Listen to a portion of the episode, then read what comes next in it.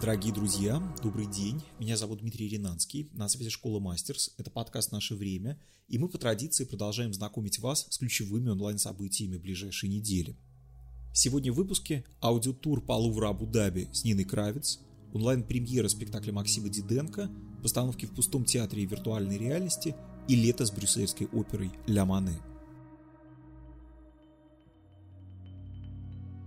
Культурная сцена во всем мире, и Россия здесь не исключение, продолжает постепенно выходить из карантина.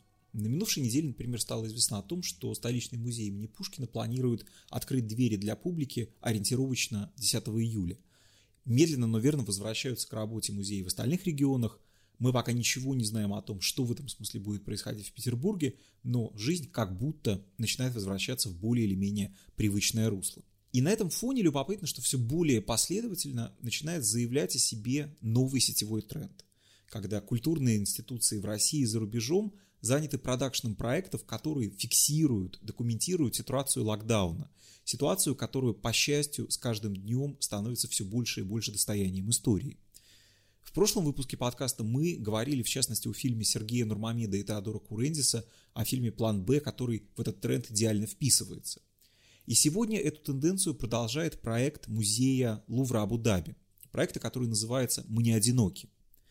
Эта инициатива отталкивается от общей для всех музейщиков мира ситуации, когда весной этого года даже самые посещаемые музеи и галереи опустели и оказались едва ли не впервые за всю свою историю физически оставлены людьми. Главный герой видеофильма «Мы не одиноки» — это сам Лувр Абу-Даби, музей, который был открыт, как мы помним, в ноябре 2017 года в столице Объединенных Арабских Эмиратов. Уникальное здание, которое разместилось в новом музейном районе Абу-Даби на искусственном острове под названием Садият, спроектировал великий архитектор Жан Нувель, лауреат Прицкеровской премии и автор многих-многих иконических построек по всему миру. Мы не одиноки – это нечто среднее между возвышенной одой архитектуре Нувеля и ее визуальным исследованием. И любопытно, что как в случае плана «Б», мы говорим сейчас о видеофильме, в реализации которого принимала участие целая команда мировых звезд. Среди них, например, кинорежиссер Вим Вендерс, актеры Шарлотта Гинзбур и Уильям Дефо. «Мы не одиноки» — это научно-фантастическое видеоэссе, которое спродюсировала экспериментальная нью-йоркская группа под названием Soundwalk Collective – действие фильма разворачивается ни много ни мало в следующем тысячелетии, когда нашей жизнью управляет искусственный интеллект, а место музейных смотрителей и экскурсоводов заняли, естественно, роботы. Вот от лица одного из них и ведется повествование в проекте «Мы не одиноки». Причем важно отметить, что русскую версию этой гипнотически красивой экскурсии по Лувру Абу-Даби специально для вас проведет голос диджея Нины Кравец.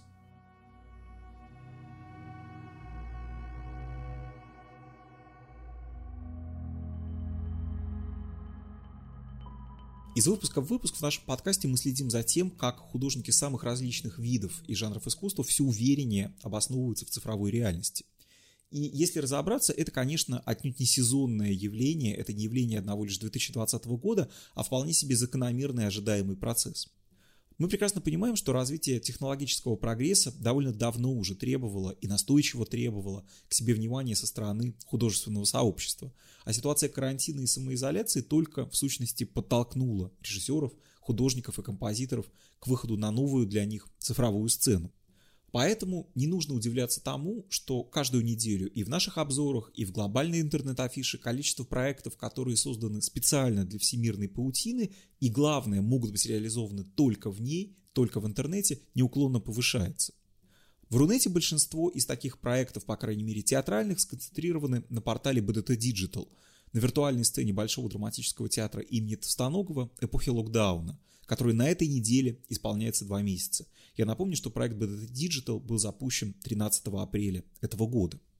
Самое время, наверное, подвести некоторые итоги, и следует признать, что на очень разношерстном фоне российских театров, вышедших этой весной в онлайн, БДТ выглядит абсолютным лидером, действительно, и по количеству, и по качеству контента, созданного специально для цифровой платформы, и, главное, адресованного очень-очень-очень разным аудиториям. Потому что показы архивных спектаклей Товстоногова, например, соседствуют на BDT Digital с трансляциями спектаклей из сегодняшней афиши БДТ в очень разном диапазоне. От «Что делать» Андрея Могучего до, скажем, «Желдок Дримс» Андрея Желдока. Здесь есть место и дискуссиям, и паблик-токам. Здесь работает виртуальное представительство режиссерского курса Андрея Могучего. Здесь было реализовано несколько очень важных, очень масштабных социальных инициатив, вроде эстафеты «Помоги врачам». Отдельный акцент в афише BDT Digital сделанный, это предсказуемо вполне на жанре аудиотеатра. Это и записки из Малискина Алисы Фрейндлих, это и аудиосериал «Антиравиногар» Романа Михайлова, это и сольные проекты замечательных актеров Дмитрия Воробьева и Нины Усатовой. В одном из прошлых выпусков нашего подкаста мы уже рассказывали вам об одном из, наверное, самых значительных, самых важных проектов BDT Digital, о видеосериале «Происшествие», который режиссер Евгения Сафонова снимает по коротким рассказам выдающегося австрийского писателя Томаса Бернхарда. С тех пор коллекция проектов BDT Digital пополнилась двумя важными новыми форматами, оба из которых связаны с попытками художественно осмыслить специфические сетевые жанры. Один из таких форматов – это стрим, это многочасовые прямые трансляции, такой типичный сетевой жанр, с которым на BDT Digital работает режиссер Дмитрий Юшков. Его имя, я думаю, очень хорошо знакомо преимущественно театральной аудитории, потому что в свое время он был одним из сооснователей легендарного андеграундного петербургского театра «Тру». На БДТ Digital Юшков режиссирует стримы артистов БДТ в рамках проекта, который называется «Выживальщики. Артисты в режиме самоизоляции». И следить за этими стримами нередко бывает невероятно интересно. Еще один абсолютный хит BDT Digital проект, который называется «Что слышно в БДТ?». Проект, который, что любопытно, делает еще один режиссер из театра Тру, а в последние годы еще и резидент БДТ Александр Артемов. Что слышно в БДТ? Это очень любопытная попытка работы с жанром интернет-фольклора, фольклора социальных сетей, который известен нам по бесконечным пабликам «Подслушано». У Александра Артемова и его постоянного соавтора Настасьи Хрущевой наносериал «Что слышно в БДТ», который состоит из очень коротких выпусков, которые длятся чуть меньше минуты, этот фольклор выглядит современным эпосом, настоящим сетевым эпосом начала 21 века.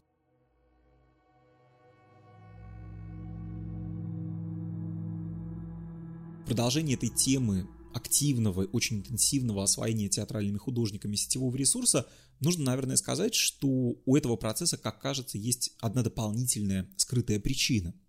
Все мы помним, с какой щедростью в самом начале карантина, который, как нам казалось, продлится не так долго, театры со всей планеты распахнули сокровищницы своих видеоархивов.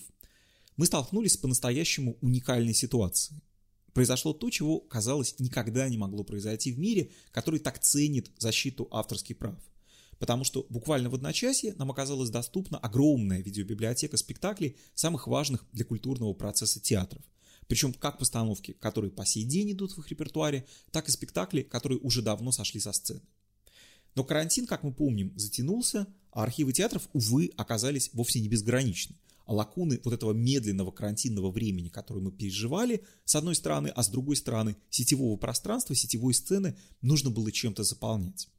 И вот эти лакуны были одной из тех причин, которые, конечно, побуждали людей театра создавать новые проекты специально для сети.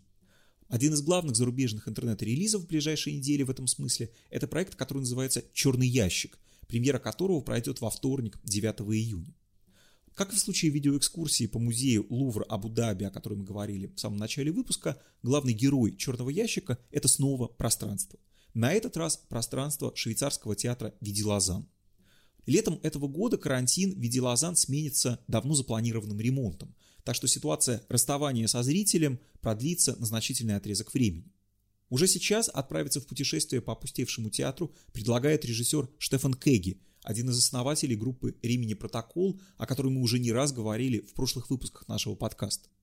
В новом проекте Кэги каждый зритель сможет пройти по пустынному театру в виде Лозан своим собственным индивидуальным маршрутом, который всякий раз будет отличаться для каждого из новых пользователей. Как человек, который довольно значительную часть своей жизни провел за кулисами пустого театра, я могу сказать, это ни с чем не сравнимое переживание, которое в абсолютном большинстве случаев оказывается куда более сильным, чем переживание даже от самых прекрасных спектаклей, которые вам в этих театрах показывают.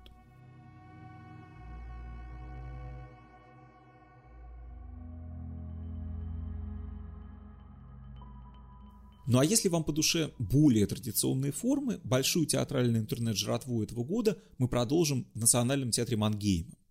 На его официальном сайте в конце минувшей недели появилась видеоверсия одного из последних спектаклей Максима Диденко, спектакля «Глазами клоуна» по роману Нобелевского лауреата Генриха Бёля.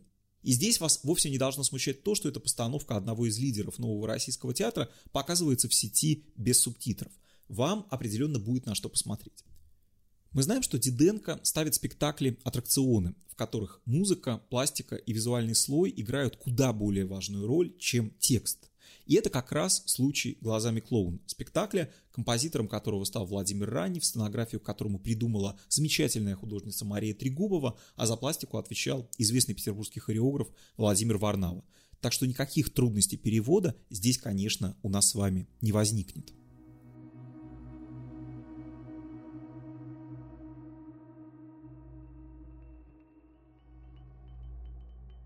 Напоследок мы по традиции переходим к разговору о самом интернациональном и самом космополитичном искусстве, об опере.